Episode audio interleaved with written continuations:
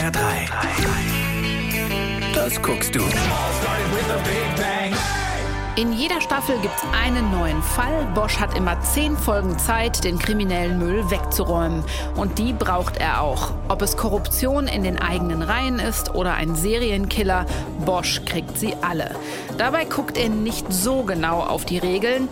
Das gibt manchmal Stress mit seiner Chefin. Irving hat mich heute Morgen geweckt. Er reduziert jetzt schon seinen Einsatz. Chief denkt gern langfristig. Wenn du da nicht hyperkorrekt vorgehst, erwischt es dich und mich. Das klingt ja richtig nach Captain, Lieutenant. Und du bringst noch einem, der dabei ist, wegen eines Rachefeldzugs seine Karriere zu opfern. Tja, da werden wir wohl warten müssen, wie sich das entwickelt. In Staffel 6 bedroht eine dreckige Bombe seine Stadt und er muss sehr schnell denjenigen finden, der Los Angeles atomar verseuchen will. Sorge, Bosch ist kein Superheld, er ist ein markiger Cop, der schon einiges erlebt hat. Außerdem kümmert er sich parallel noch rührend um seine Teenager-Tochter. Weil Bosch oft sehr unkonventionell ermittelt, hat er einige Gegner. Das macht die Serie so spannend. Genau wie Bosch wissen auch wir nicht, wem er trauen kann.